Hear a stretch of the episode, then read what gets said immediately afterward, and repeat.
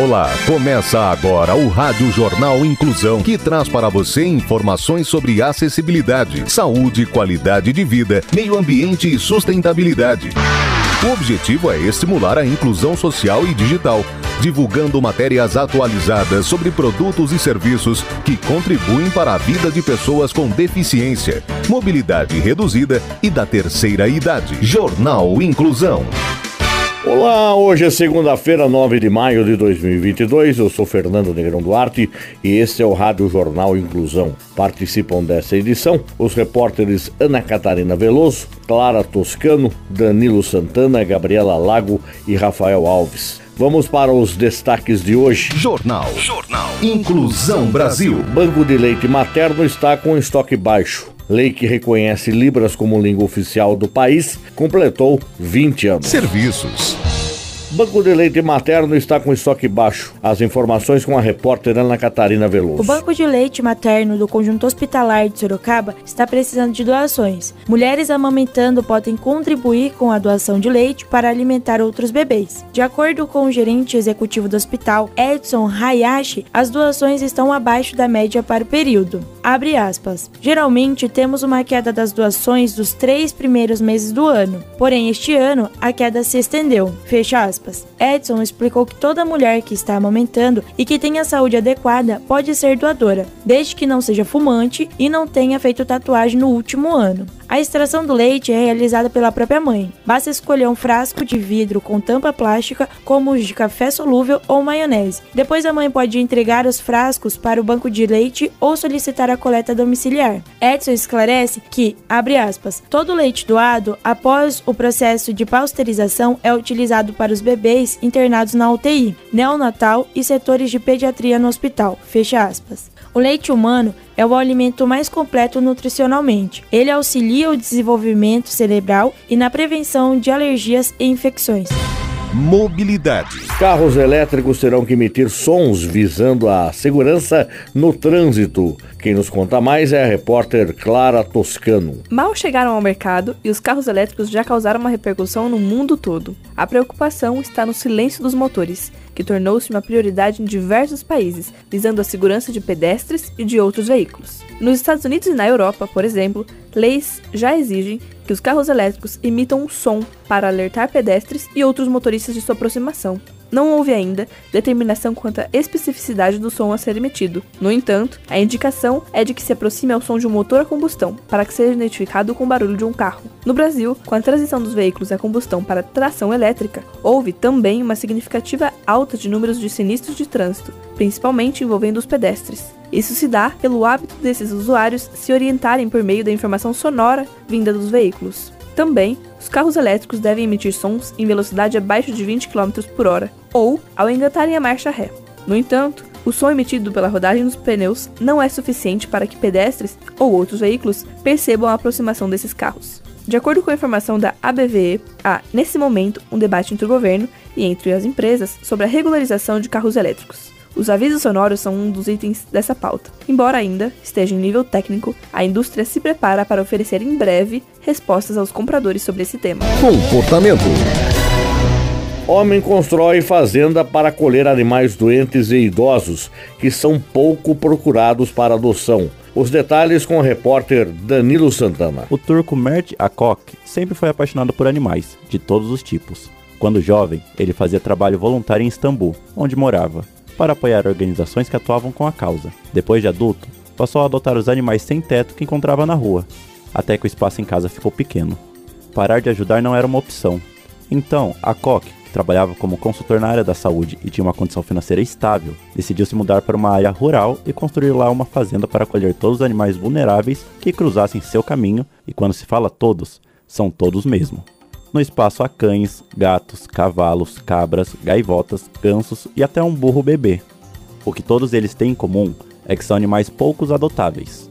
Isso é, são desconsiderados pela maioria das pessoas que têm vontade de adotar um bichinho por serem já idosos ou ainda terem alguma questão de saúde. Animais cegos, surdos, mutilados, todos convivem juntos. Tem um lar na fazenda de Acoque para o resto da vida e também recebem visitantes. É como o turco chama os animais, adotáveis. Também encontra abandonados na redondeza de sua fazenda. Passar reto por eles também não é uma opção, então ele passou a acolhê-los em caráter temporário, até que encontre um adotante responsável para cada um. Dezenas de animais já foram resgatados pelo consultor, que atribui a grande quantidade de animais sem teto na Turquia às leis do país, que ao mesmo tempo que proíbem de sacrificar animais ou de mantê-los presos pelo resto da vida em abrigos, não incentiva a sua adoção. Como consequência, esses bichos ficam largados na rua e, por vezes, são levados por moradores dos centros urbanos, que ficam incomodados com a sua presença, para regiões mais afetadas.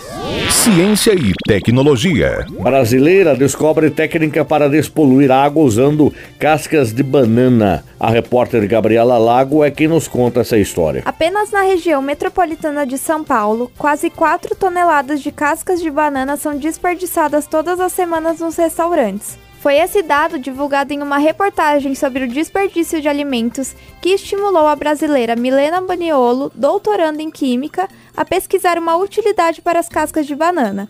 E ela encontrou: despoluir água contaminada por metais pesados. O processo é simples e funciona graças a um dos princípios básicos da química: o dos opostos se atraem.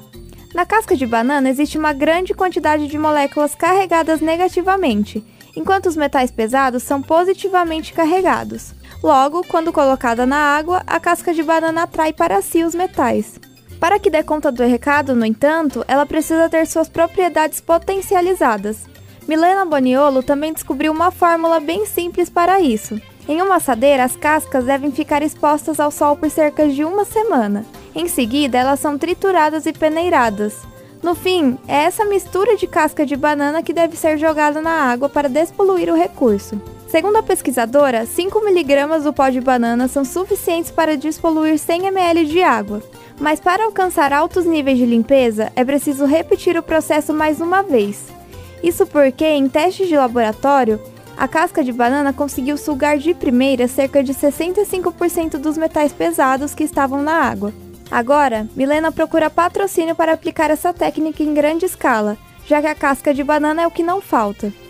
Políticas Públicas. Lei que reconhece Libras como língua oficial do país completou 20 anos. As informações com o repórter Rafael Alves. A lei que reconhece a língua brasileira de sinais como uma das línguas oficiais do país completou 20 anos no mês de abril. Para marcar a data, foi criado o Dia Nacional da Língua Brasileira de Sinais, visando comemorar essa forma de comunicação utilizada pela comunidade surda, que constitui também importante ferramenta para a inclusão social. A data foi no dia 24 de abril. A professora Maria Ângela de Oliveira Oliveira é fundadora e presidente da Associação do Amor Inclusivo e fala sobre a importância da língua de sinais em nossa sociedade. É importantíssimo que a nossa sociedade brasileira aprenda Libras para se comunicar com as pessoas surdas. Importante. Então, que nesses 20 anos de Libras, nesse ano de 2022, possamos ter essa consciência, a importância da Libras na comunicação. E o que o nosso Brasil seja um país bilíngue, que as escolas possam ensinar Libras desde a educação infantil, para que as crianças cresçam bilíngue juntamente com as crianças surdas, com os adolescentes surdos. Para quem quer aprender Libras, você pode entrar em contato na Associação do Amor Inclusivo no número 15 99774 1042. Repetindo, 99774 1042. 42. Jornal Inclusão Brasil. O Rádio Jornal Inclusão de hoje termina aqui. Você também pode escutar o Rádio Jornal Inclusão em formato de podcast no Spotify. Se quiser entrar em contato com a gente, envie um e-mail para radioniso.br, repetindo radioniso.br ou pelo nosso WhatsApp. O número é 15 99724 3329. Repetindo, 99724 3329. Obrigado pela audiência e até o próximo programa. Termina aqui o Rádio Jornal Inclusão, um projeto de extensão universitária da Agência de Comunicação da Universidade de Sorocaba. Jornalista responsável e apresentação, professor Fernando Negrão Duarte. Reportagens, Agência de Comunicação da Universidade de. Sorocaba, gravado no Laboratório de Comunicação da Universidade de Sorocaba, com edição de Douglas Vale e coordenação técnica de Luiz Rodrigues. Até a próxima edição.